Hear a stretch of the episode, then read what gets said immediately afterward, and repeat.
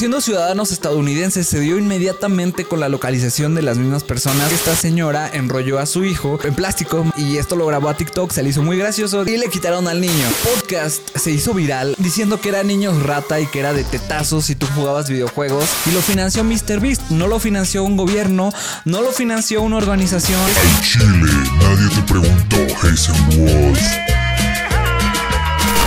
China, te preguntó el programa tipo podcast favorito de los Whitesicans. Recuerden que este programa lo pueden encontrar en Spotify para escucharlo mientras hacen la tarea, mientras hacen el aseo, mientras hacen el delicioso o la actividad que ustedes prefieran. El día de hoy tenemos varios temas y por lo menos para mí fue una semana bastante pesada. Me enfermé durante dos días, de hecho sigo enfermo. Este, tragué unos tacos. No, no traguen cosas en la calle, ahorita el clima cambió demasiado. Ya hace mucho calor, como que de aquí a tres semanas empezó a subir la temperatura y no sé, no sé hasta dónde vaya a llegar. Tengo miedo, dicen por ahí que va a escasear el agua. Tal vez México se convierta en el próximo Mad Max, no lo sé, solo este cuídense, cuiden el agua, hagan hagan uso responsable de la misma y pues nada, vamos a empezar con este desmadre. Iniciando con la noticia más fuerte y la noticia más seria que vamos a tocar durante este programa, que fue la privación de libertad de cuatro personas estadounidenses aquí en México, Matamoros. Todo esto realizado por el crimen organizado. Esto sucedió desde la semana pasada. Claramente esto levantó alertas rojas en Estados Unidos, empezaron a hacer presión al gobierno mexicano para que encontrara a las personas y de manera muy rápida lograron encontrarlas.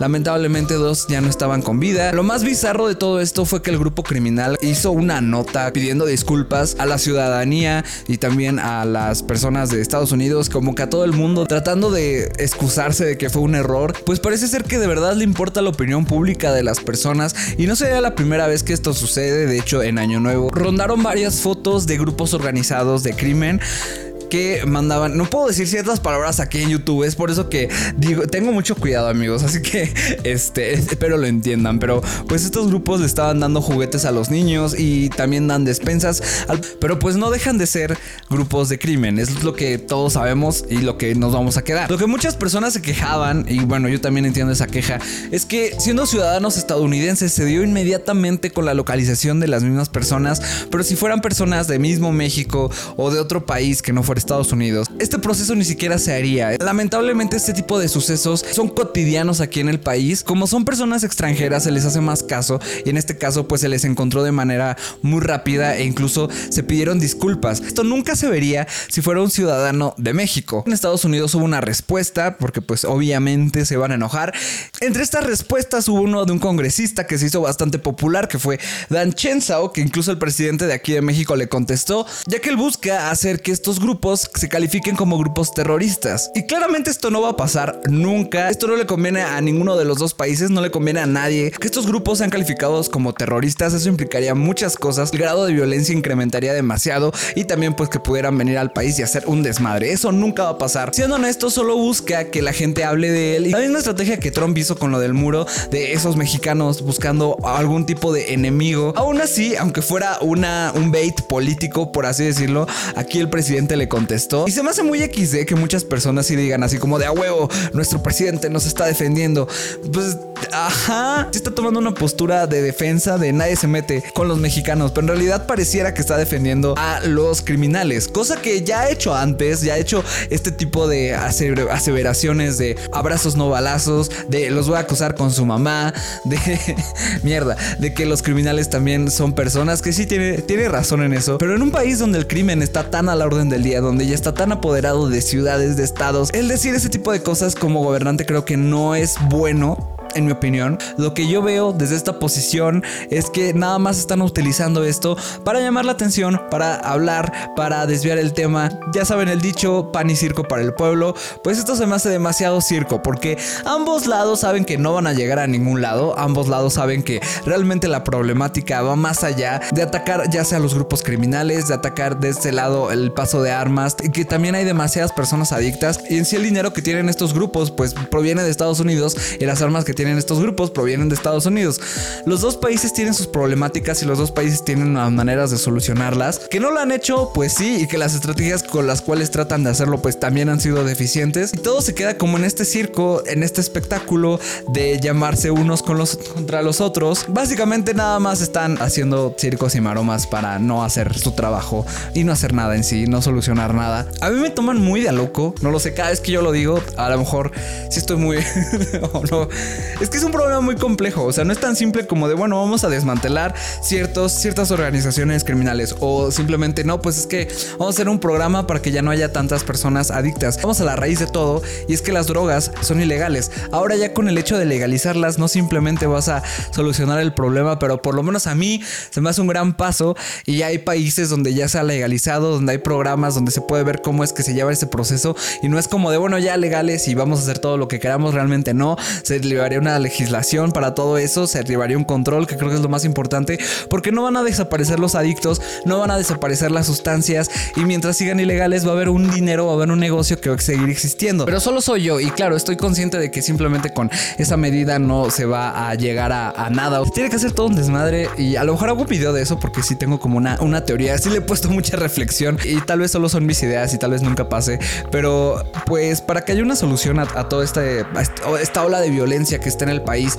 no va a ser simple y no creo que eh, sea sin derramar sangre. La verdad, para que eso suceda es muy difícil y va, a tener a mucha gente enojada, pero yo veo un problema que nada más está escalando y está escalando y está escalando y no sé hasta dónde llegue. O sea, ya estamos planteando desde ahorita que se clasifique como terrorismo y no lo veo tan alejado de la realidad. Si somos muy, muy honestos, Sí lo son, pero claro, nunca se va a atacar este problema. Sería algo imposible, o sea, no, no va a suceder. A ninguno de los dos países les conviene, en realidad, que se clasifique así. A ninguno de los dos países les conviene atacar el problema de esta manera. Y sería la manera más fácil, por así decirlo, más sencilla nada más, pues destruyan todo a la verga. Y no creo que esa sea una solución. Pero bueno, ¿ustedes qué opinan? Dejen en los comentarios. En otros temas, algo que sucedió y que nada más quiero hablar, o sea, sé que es una noticia como que súper random en sí, es que le quitaron la custodia por un momento a una TikToker que se llama Savannah Glenblin, Glenblin, no sé, tiene un nombre muy extraño.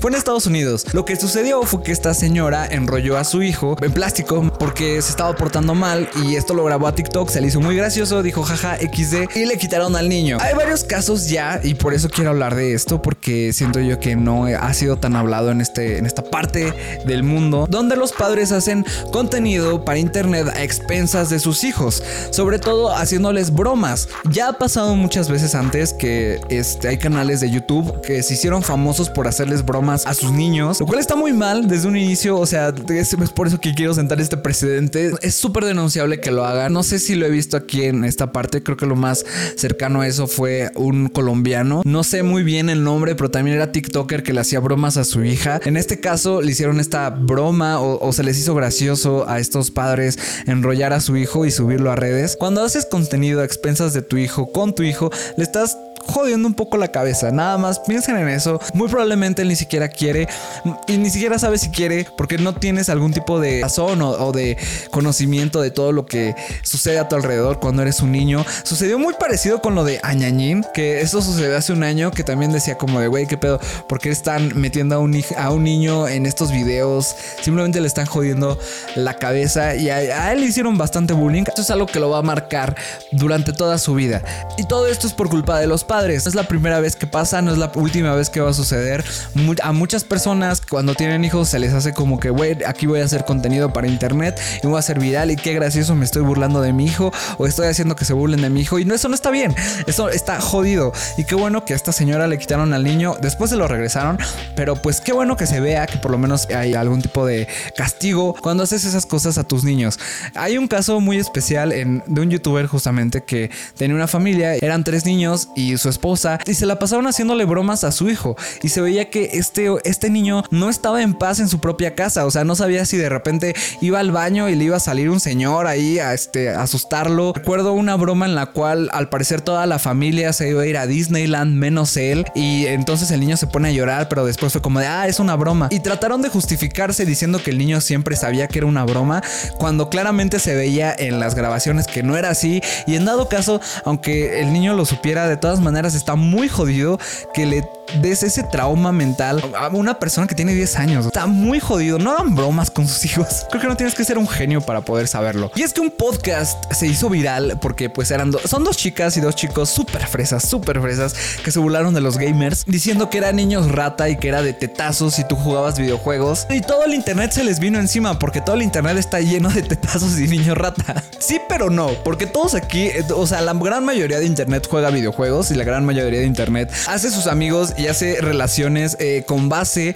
a ya sea redes sociales, a el que juegan un mismo videojuego, de que se unen. Eso es algo súper normal, o lo siento yo, no, porque ellas quedaron más fuera de lugar. Lo que hacían en este podcast era explicar como para la generación boomer que se gana dinero de jugar videojuegos, que hay torneos de videojuegos, que hay niños que ven a personas jugando videojuegos y lo toman desde una perspectiva criticándolo, o sea, como demeritando que alguien pueda hacer dinero de jugar videojuegos, lo cual enojó a muchas personas y entiendo por qué, pero también se me hace ridículo que la gente se tome tan a pecho que se burlen de los gamers. Siento, o, no lo sé, tal vez soy yo de otra generación, porque siempre se ha burlado desde que yo tengo uso de razón de las personas que jugaban videojuegos. Ahora, si tú eres muy, muy joven, probablemente es muy raro entonces que hayas escuchado que las personas se burlen de personas jugando videojuegos. Pero eso es algo que ha sucedido siempre. De hecho, creo que en mi video de gamers en 3 minutos o menos, que tiene unos 4 años, en, en realidad hago chistes a expensas de personas que juegan videojuegos. Porque seamos honestos, hay muchos estereotipos que son reales. Desde que no tocan el pasto, ese es un, ese es un meme también. Y sí, yo no toco el pasto también. Desde que son incómodos socialmente, muchas de las personas gamers sí son incómodas socialmente. No digo que todas. A lo que voy es que se me hace muy gracioso que por comentarios tan fuera de lugar, porque todos sabemos que lo que dicen estas mujeres no es como que estén descubriendo la rueda. Es algo que ya todos sabíamos, ¿no? Y pareciera ser que su público, si es que tienen un público, porque tampoco conocí este podcast, o sea, hablamos de un podcast que nada más no lo sé si sus amigos escuchen, muy poca gente conoce, muy probablemente es un público boomer, hablan desde la ignorancia. Y que tú te enojes porque están hablando desde la ignorancia también se me hace muy este XD, ya que se nota que sus comentarios son de hace 20 años, o sea, em, dicen que el youtuber más grande es PewDiePie cuando ya lo superó desde hace un chingo de tiempo T-Series. Y en este caso también ya lo superó MrBeast. Hablan del dinero que generan jugando videojuegos cuando eso es algo que ya sucede desde hace 10 años. Y desde hace ya mucho tiempo, incluso si estás metido en mercadotecnia, si estás metido en publicidad, si estás metido en cualquier rama en programación, sabes que la industria de los videojuegos deja mucho dinero. O sea, no es como que una noticia de, uy, no ya, ya se, ya se ya se enteraron que la gente está haciendo dinero por videojuegos. Realmente estas personas hablan desde la ignorancia y no te puedes tomar a pecho algo que dice una persona ignorante, o por lo menos esa es mi manera de pensar, ya que no conoce todo lo que está alrededor. Pero bueno, la gente se le fue encima a estas personas que dieron su opinión acerca de los gamers. Te puedes dar cuenta de la opinión que van a tener. Cinco segundos de estas personas hablando súper, súper, súper white chican, súper fresa, que ya ni siquiera se dice así. Ya los términos cambiaron. En mi época eran fresas. Ahora ya son white chicans si quieres decirle a alguien, alguien que es fresa. Pero bueno, sí, se criticó a los gamers y los gamers se enojaron y son personas ignorantes, es como lo yo lo puedo decir. Aún así, tienen que entender amigos que no todas las personas están conscientes de este, de la industria gaming al día de hoy. Si le preguntan a su abuelo, estoy seguro que también se van a sorprender si les dicen que un morro está ganando millones de dólares por un torneo de Fortnite. También pónganse un poco en la perspectiva de gente que no está tan metida en el mundo de internet y en el mundo de los videojuegos. Todavía se les puede parecer sorprendente. Tal vez para ustedes ya no, pero para mucha gente todavía sí. Entonces, trátenla con, con cierto, este, pues, eh, con, pues, con, con mesura. Tampoco se vayan así con uñas y dientes. Porque hay algo que también he notado con respecto a los gamers que sí son bastante hostiles. O sea, entre gamers y también contra gente que se le va a los gamers. Malditos gamers arruinaron, arruinaron el gaming. No, pero es que sí, tanto contra mujeres gamers, tanto contra mismos gamers, el dar una opinión de la comunidad o para la comunidad es muy difícil. Sí hay mucho odio en esa comunidad y no me lo van a negar. No me lo van a negar porque yo he visto y yo he estado ahí. Yo no estoy hablando desde la ignorancia. Eh, no sé a qué se deba realmente. No sé por qué tienen tanta hostilidad bastantes gamers. Nada más les digo que le bajen dos, dos rayitas a su, a su enojo y a, su intensidad. Llévensela tranquilo y dejen que más gente se una a, la comunidad porque creo que ese es el, el gran problema como de que es que no eres un verdadero gamer si nada más juegas esto o es que es mujer y por eso no puede ser una gamer. O sea, y, aunque me tomen de loco, hay gente que cree eso. Hay gente que es muy este, machista cuando juegan videojuegos de que si escuchan en la voz de una mujer ya empiezan a tirar insultos o incluso insultos eh, entre razas, entre, eh, entre países, entre naciones. Me ha tocado ver en, en chats de League of Legends que bueno, también donde me meto yo, estoy metido en el videojuego más xenófobo de todos, pero es que si los insultos a amigos están muy fuertes. Entonces, no me vengan a decir que los gamers no son violentos, no son hostiles cuando sí lo son. Nada más, esa es mi única crítica. Si es que hay alguna crítica a los gamers, creo que esa es. Y al podcast, Waisican es como de.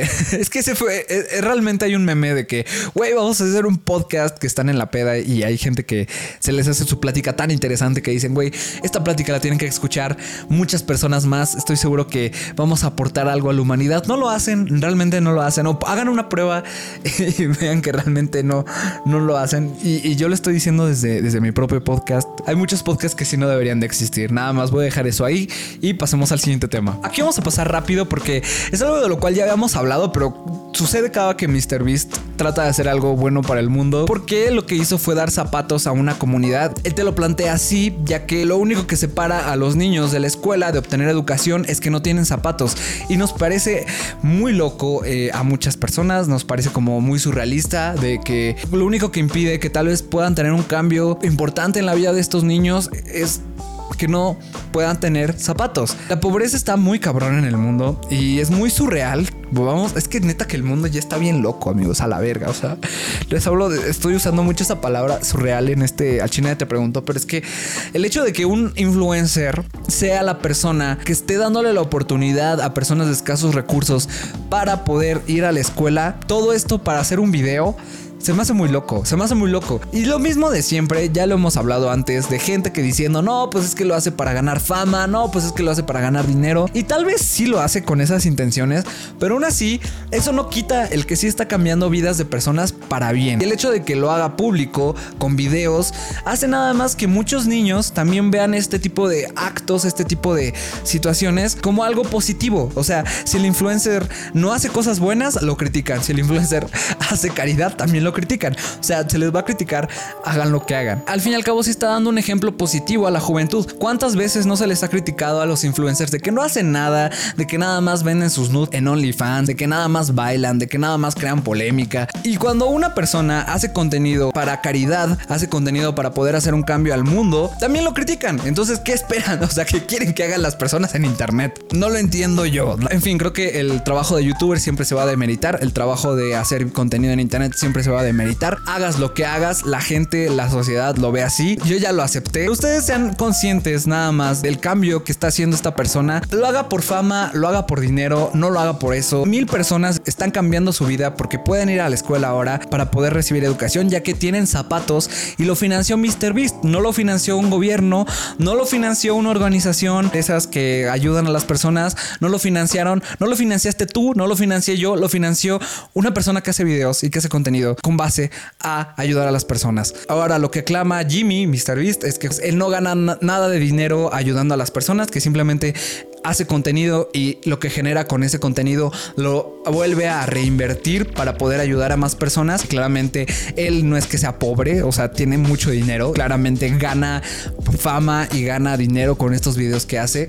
Pero repito, yo no lo veo mal si es que está ayudando a las personas y la gente que sí lo hace desde mi perspectiva simplemente busca maneras de las cuales enojarse con algo y con las cuales hacerla de pedo. El hecho de que está haciendo caridad y verle lo negativo a que una persona haga caridad, ya nada más se me hace la, la gimnasia mental más grande para enojarte con alguien. O sea, ya no puedes, ya no puedes, no tiene sentido, amigos, ya no tiene sentido. Y repito, podemos quejarnos de que una persona lo haga para tener vistas en su canal de YouTube.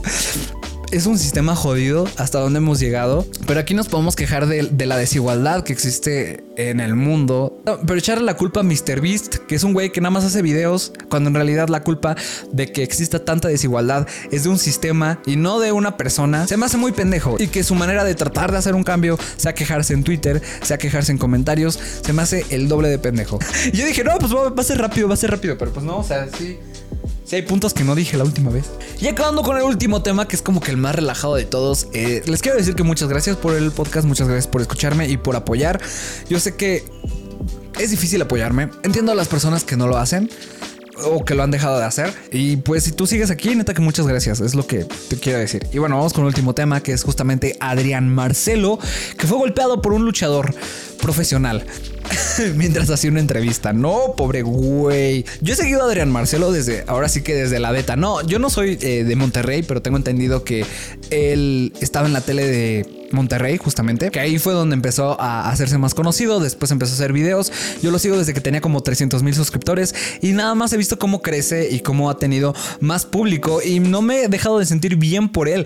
La neta es que es un, se me hace un tipo súper relajado, se me hace un tipo, aunque la gente lo tome de estúpido, porque no sé por qué las personas son así, de que quieren demeritar a cualquier persona que hace contenido, como que no saben diferenciar y a todos son como de, es que es youtuber y es un pendejo, es que es TikToker, nada más baila. Cuando no es así, hay gente que hace contenido en TikTok que hace contenido muy bueno, que hace contenido que realmente aporta algo. Y hay gente en YouTube que no porque haga videos en YouTube es, es estúpida. O sea, ese güey tiene estudios, ese güey que me parece que tiene hasta maestría. Y sí, hace entrevistas bobas en internet, ajá, pero eso no demerita a la persona que está detrás y eso no demerita su inteligencia. Pero en fin, así es mucha gente. Siento yo no lo sé, es mi perspectiva. Un poco por la ignorancia, ajá, de cómo funciona todo el mundo de internet. Y es que, ah, pues es que nada más te grabas y ya tienes millones de vistas. Y no es así de simple. O sea, hazlo tú, hijo de tu puta madre. Eh, y también de que cierto coraje, cierto resentimiento, porque seamos honestos, la gente gana mucho dinero en Internet y hay gente que con trabajos tradicionales no logra esas cantidades de dinero. Y eso enoja a las personas, porque creen que es fácil, cuando no lo es. Aunque sí, hay gente que se hace viral en internet de manera fácil, de manera sencilla, no todas las personas son así y la mayoría de las personas que llegan a tener fama en internet de manera sencilla no la logran mantener porque pues lo que fácil viene, fácil se va. Pero Adrián Marcelo no es así. Adrián Marcelo ha estado trabajando desde la tele, ha estado chameando en internet ya bastantes años. No es como que coincidencia que ahorita sea un boom en las redes. Pero en fin, esa no es la noticia. O sea, nada más como que quería hablar un poco de eso porque sí tiene que ver, ya que cuando hizo la entrevista con este luchador profesional, inmediatamente luchador lo demeritó diciéndole es que tú eres el, este influencer, a mí me vale verga. no, a mí no me importa tu gente, a mí no me importa quién eres tú y después lo golpeó. El contexto es que él le quería hacer una entrevista, eh, haciendo sus entrevistas, lo que se dedica a él es hacer entrevistas, lo tomó al parecer en un muy mal momento y hasta ahí lo puedo entender, porque tú, seas quien seas, si llegas con una persona que está teniendo un mal día y le empieza a decir, hey, qué pedo, güey, ¿por qué no estás trabajando? Que es lo que le dijo, ¿por qué no estás programado? Puedo entender que se enoje, ya que si es una manera, lo puedes entender de que está diciéndote de que eres tan malo que no te programaron, de que tal vez a nadie le importa y por eso no te programaron en, las luchas. Entonces, y la manera en la cual se acercó, yo lo podría entender, o sea, poniéndome en los zapatos de este luchador, de que me está ofendiendo. Y, y entiendo que se enoje más, ¿no? Porque tal vez está teniendo un mal día y llega un un güey con un micrófono a decirte que por qué no te programaron, jode más tu día, ¿ok? Pero ahí está la manera en la cual tú te manejes con respecto a ciertas situaciones. Pudo bien educadamente decirle, hey, no me gusta cómo te estás refiriendo a mí, simplemente no me programaron porque estoy lesionado y no quiero una entrevista ahora. Y se va. Y ahí pudo haberse visto bien, pudo haberse eh, dejado la situación bastante correcta, pero no, lo que hizo fue provocarlo aún más, diciéndole tú eres el este, el este influencer, el otro tipo simplemente le dijo que se estaba preparando físicamente y después lo insultó diciéndole pues tú tienes un cuerpo de perro y después lo golpeó es que sí está muy, muy X de esta situación, amigos. Y golpeó a Adrián Marcelo y Adrián Marcelo le regresó el golpe, que también ahí otra vez estuvo mal, pero miren, es fácil decirlo. Desde una situación, y yo lo digo porque también he vivido situaciones fuertes, y es fácil decir, pues hubieras dicho esto, hubieras, hubiera pasado esto, hubiera. El hubiera no existe y lo estamos viendo desde una perspectiva ya que sucedió todo eso. Estando ya en la situación, en los zapatos de las personas, es muy difícil saber reaccionar. Ambos estuvieron mal. Desde que Chessman, el luchador, golpeó a la persona y si, si estaba teniendo un mal día y no le gustó cómo se refirió a él, simplemente se pudo haber alejado, tanto como Adrián Marcelo de ver que esta persona claramente está enojada, claramente no quiere que le entrevistes y él todavía aún seguir jugar con esa línea que yo sé que es como que algo que él hace, pero, pero sabes a lo que te arriesgas, ¿no? Y sabes que ese golpe pudo, podía llegar, o sea, yo siento que él sabía que podía llegar. Y nada más quedarte sin regresar el golpe, creo que hubiera estado hasta ahí bien, pero le regresó la agresión, le aventó una cerveza y de repente pues ya iban a agarrarse los golpes y yo solo me estaba preocupando por la iguana, el güey que llevaba una iguana, alguien puede pensar en la iguana, que es lo que vi en los comentarios del, del video que todos estaban como de, güey, ¿qué pasó con la iguana? La iguana es un peluche, la iguana está a salvo, aguante la iguana. Podemos decir, hubieran actuado de esta manera, hubieran actuado de otra, pero en el calor del momento no sabemos que hubiéramos, cómo hubiéramos reaccionado nosotros. El luchador está mal, Adrián Marcelo cuando respondió a la agresión también está mal, él dice que va a ir hasta las más últimas consecuencias haciendo una denuncia y se puede entender. Otras personas dicen que todo está montado y... Porque hay personas que creen que todo en internet y todo está montado, como que no lo entiendo. Se puede entender que crean que porque son luchas, piensen que este tipo de situaciones están hechas adrede. Sé que hay gente que califica todo lo que sucede como que está montado, así como cuando todo es una bomba de humo, todo es una todo es un espejismo, todo está montado, todo está ya hecho. Desde la final del mundial, sé que hay gente que cree que eso ya estuvo arreglado y ese es un ejemplo, tratando de creerse más intelectuales diciendo, "Ah, es que cómo las personas pueden creer que estas situaciones sucedan." Pues sí sucede suceden, sí suceden. Yo personalmente no creo que esté arreglado esta situación. Es posible, también no veo que no esté arreglado, o sea, es posible que esté arreglado, pero le doy más el beneficio de la duda que este tipo de cosas existan. Igual en unos años nos dicen, no, pues es que la verdad si lo montamos, el golpe se ve bastante real y la situación se ve bastante real. En mi opinión, no lo sé, igual y si está montado. Pero me molesta un poco ver que todo, que todo lo que sucede es que sucede algo y es que no, pues ya está arreglado, no, todavía está montado. Entonces también esa situación me pone un poco nervioso. Vamos a ver hasta dónde llegue esta denuncia, si realmente lo denuncia. Y nada, o sea, creo que la carrera de Adrián Marcelo no, no se mancha para nada, ni tampoco la de luchador. Tampoco fue como que escalara tanto y tampoco fue como que se insultaran demasiado. Es una agresión, muy probablemente sí se lleve una demanda que se solucione con una multa y hasta ahí se quede. Solo como reflexión para que no la quedemos nosotros y responder con violencia física a una violencia verbal nunca va a ser bueno. Y también es súper denunciable y también te pueden demandar por eso y también puedes generar muchas cosas, muchas situaciones que no quieres que sucedan cuando ya agredes a una persona físicamente. Son dos varas totalmente distintas. El decir a una persona, güey, eres un pendejo, a golpearla. Estás ya cambiando mucho la situación. Por eso mismo cuando sucedió la cachetada de Will Smith, que es como que lo que más cercano se viene a esto, ¿no? Como lo más con lo que podemos medir. Chris Brown no le respondió, Chris Brown, ¿sí se llama Chris Brown?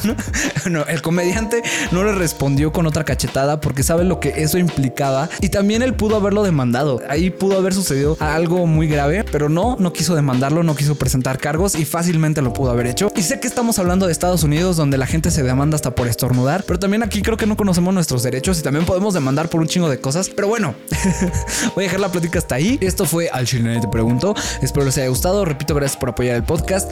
Esta semana me enfermé de la panza y no pude trabajar por muchos días. Si ven ahí mis shorts, si ven ahí mis TikToks, compártanlos, coméntenlos. Espero les haya gustado. Y Espero tener una muy buena semana y que logren todo lo que quieran hacer. Y a mimir.